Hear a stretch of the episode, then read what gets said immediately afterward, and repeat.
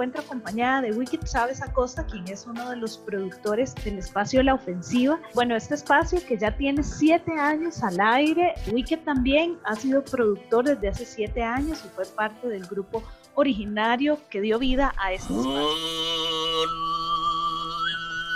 La primera pregunta que yo quisiera hacerte en este segmento de preguntas universales, esas preguntas que también nos unen como humanidad, es que el hip hop lo integra absolutamente todo, ¿verdad? Integra muchos elementos. Para ustedes, ¿qué ha significado este movimiento, esta subcultura y también mantener un espacio durante tantos años?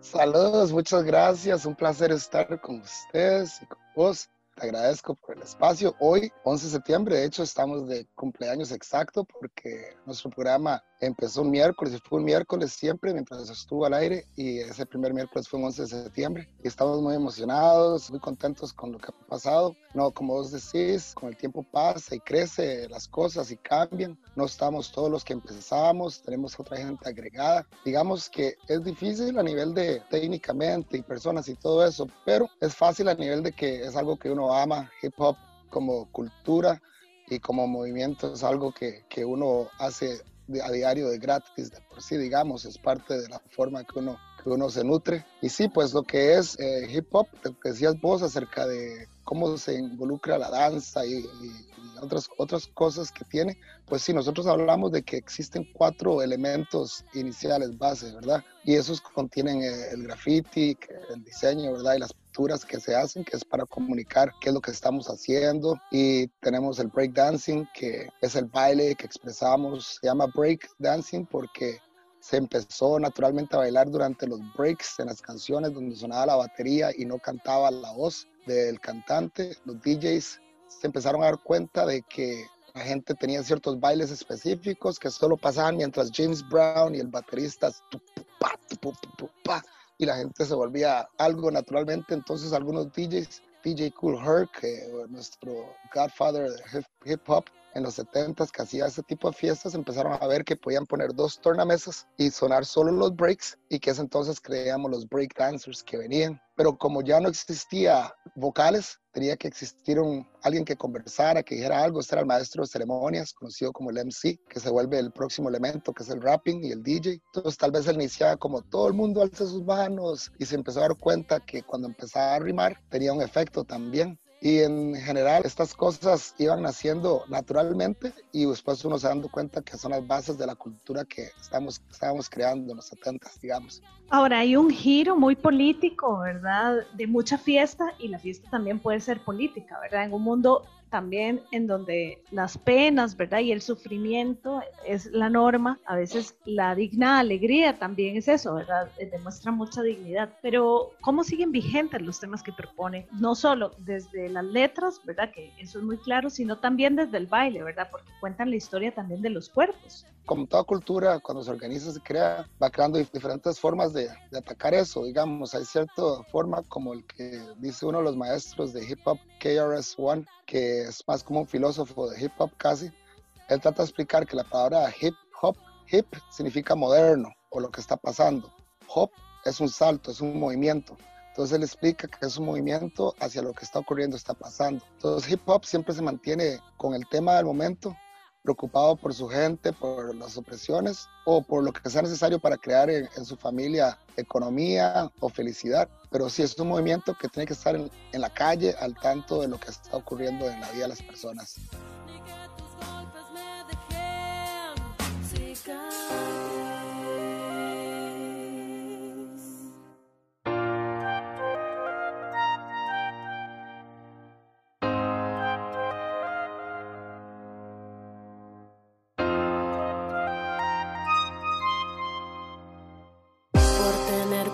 De mujer me creen tierna, pero me dicen perra si en la calle enseño pierna.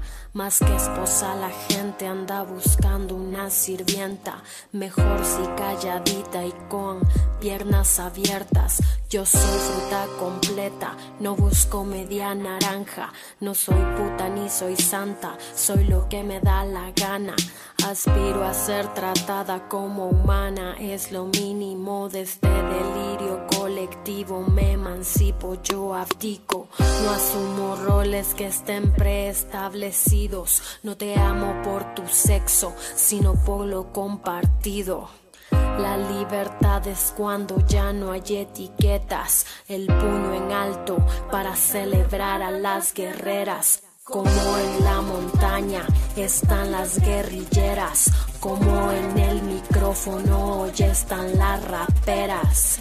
Sobrevivientes de violencia, mamás solteras, hermanas feministas del planeta Tierra.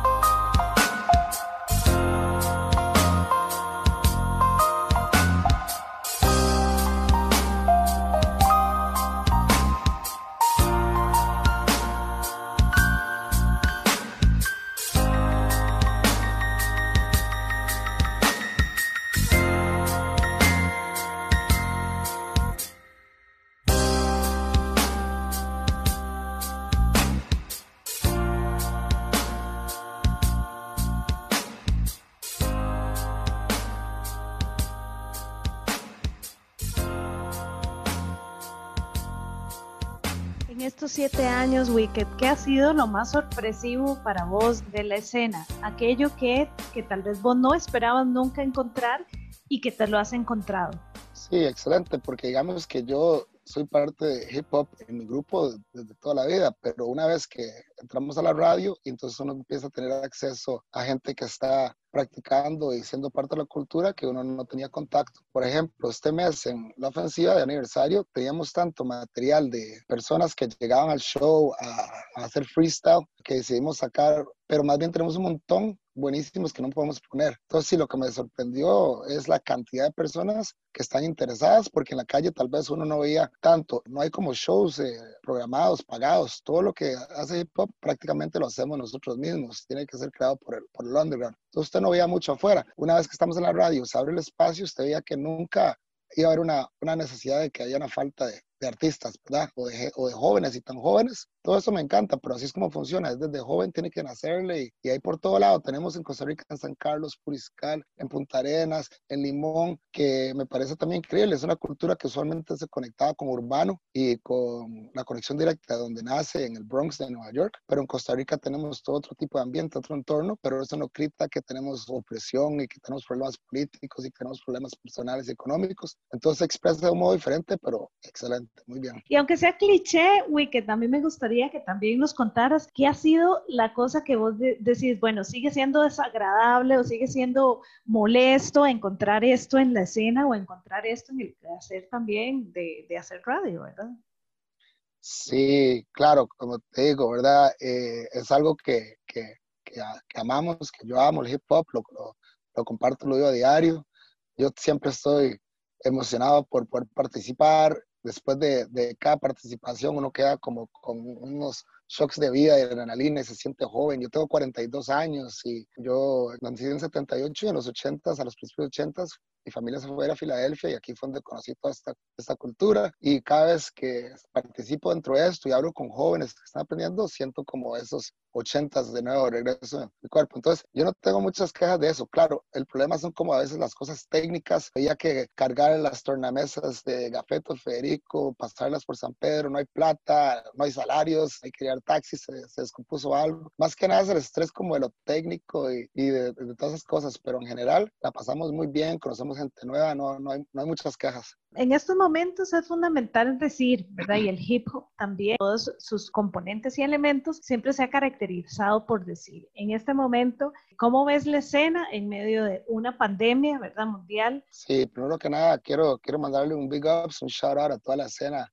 nacional y en Costa Rica se ha convertido que la escena nacional está muy conectada a la escena centroamericana y a la suramericana hoy en día también y hasta tenemos gente en Norteamérica. Entonces también se ha movido no solo en Costa Rica, esto de la pandemia, digamos, esta situación causa que la gente tenga que ser más creativa para ver qué tipo de cosas puede hacer, para poder seguir mandando su mensaje y compartiendo. Entonces, los, los B-boys, los B-girls, los MCs, en general todos de una vez, desde un principio, empezaron a aprovechar de, de las redes de Zoom, empezaron a crear sus videos donde compartían. Entonces no solo era tal vez la gente del barrio ya en Paso Ancho, sino que también salía en el video otro compañero de otro sector o hasta de Panamá o Salvador.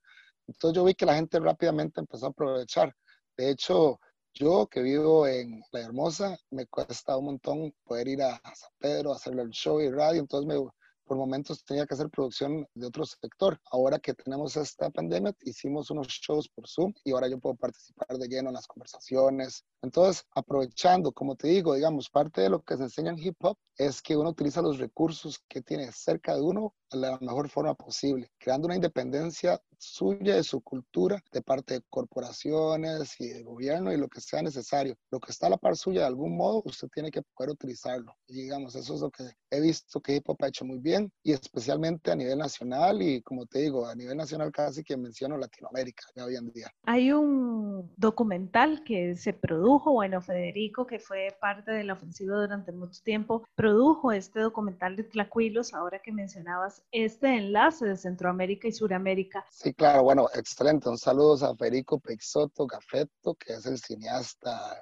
hip hopper que vos comentás que hizo este documental. Nos han ayudado mucho la cultura, nos ha enseñado mucho a presentarnos la unión que realmente existe y las cosas que se pueden hacer este documental, que lo recomiendo, que lo vean. Realmente enseña cómo hip hop entró dentro de, estos sectores y unió a estas personas y les abrió la mente a ver qué es lo que está pasando en otros sectores y poder trabajar un poco mejor en todo, esto como en conjunto. Y entonces eso es parte de lo que se comentaba. Hay, una parte en la película que me gustó mucho que dice DJ Flaco de Guatemala, donde dice que hip hop ha logrado en Centroamérica una unión que no ha logrado ningún otro movimiento político ni otro tipo. Y es que la gente realmente se da cuenta que va a ocupar uno del otro y que si uno y el otro trabajan juntos realmente puede ser una potencia. Entonces, esta semilla empezó hace mucho. Federico Peixoto tiene material desde hace 10, 15 años que estaba grabando y después usted lo ve en conjunto y hasta que uno salía del screening, todo el mundo se volvía a ver muy entusiasmado porque se veía que se está trabajando en algo y que ya hay resultado y que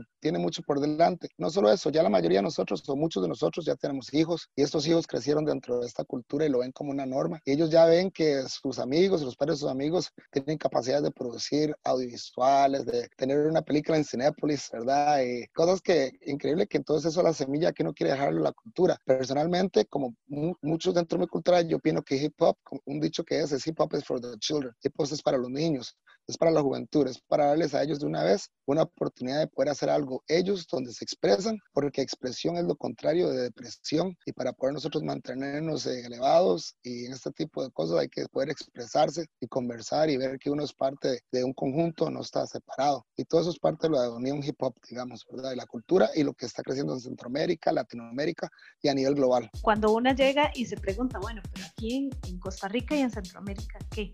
¿Verdad? Sí hay gente haciendo, sí hay gente dentro de la cultura, sí hay mucho movimiento, ¿verdad? Son siete años que nos garantiza, como decía Wicked, un flujo de información y de gente que pasa, ¿verdad? Y que yo me imagino también que ustedes han visto una transformación en la escena. Sí, claro, definitivamente una madurez. Algunos de los jóvenes que están haciendo las cosas, ellos mismos ya están llegando a su década de estar produciendo. Esta gente es increíble. Ellos crean sus beats. Es que esa es la cosa, aparte de lo que se considera parte de hip hop, es que la necesidad causa que uno tenga que ser creativo, ¿verdad? Y ahí entonces empieza a filtrarse la calidad y el trabajo y quién realmente está dedicado a esto, porque llama la atención, etc.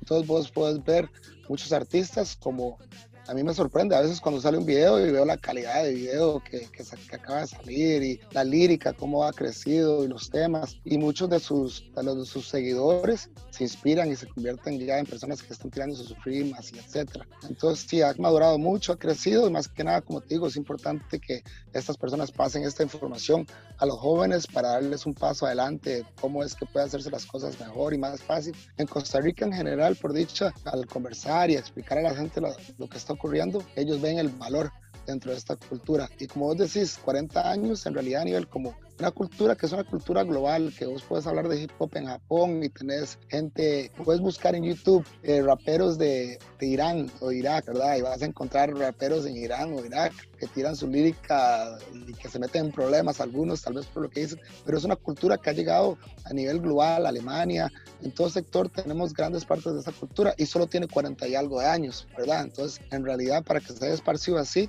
sin que nadie tenga una intención realmente aunque no creas, ¿verdad? Hubo cierta época donde la industria las corporaciones vio el valor monetario de hip hop y trató de apoderarse de ello. Y eso es lo que nosotros vimos durante mucha época como una parte súper negativa que consistía solo en, en, pistolas y armas y mujeres. Pero esto era ellos vendiendo Hollywood, igual que las películas y estas cosas. Pero por dicha, hip hop siempre mantuvo el underground y comprende que eso era algo necesario para la vitalidad. A mí no me molesta mucho lo que existe ahí arriba porque igual eso es lo que da oportunidades a que la gente sepa que hip hop tiene valor económico. Pero lo que hay que comprender es que el tema que, nos, que hay que pasar es uno que alimente a nuestra cultura para que crezca y no se va a ver dañada. Tal vez es tan buena porque es tan joven y tal vez toda cultura empezó joven muy bien y con el tiempo se ocurrió la corrupción y ocurrió eso. Entonces hay que cuidarla mucho, pero esto es lo que es ahorita hip hop. ¿Qué sueñan ustedes para la escena costarricense del hip hop?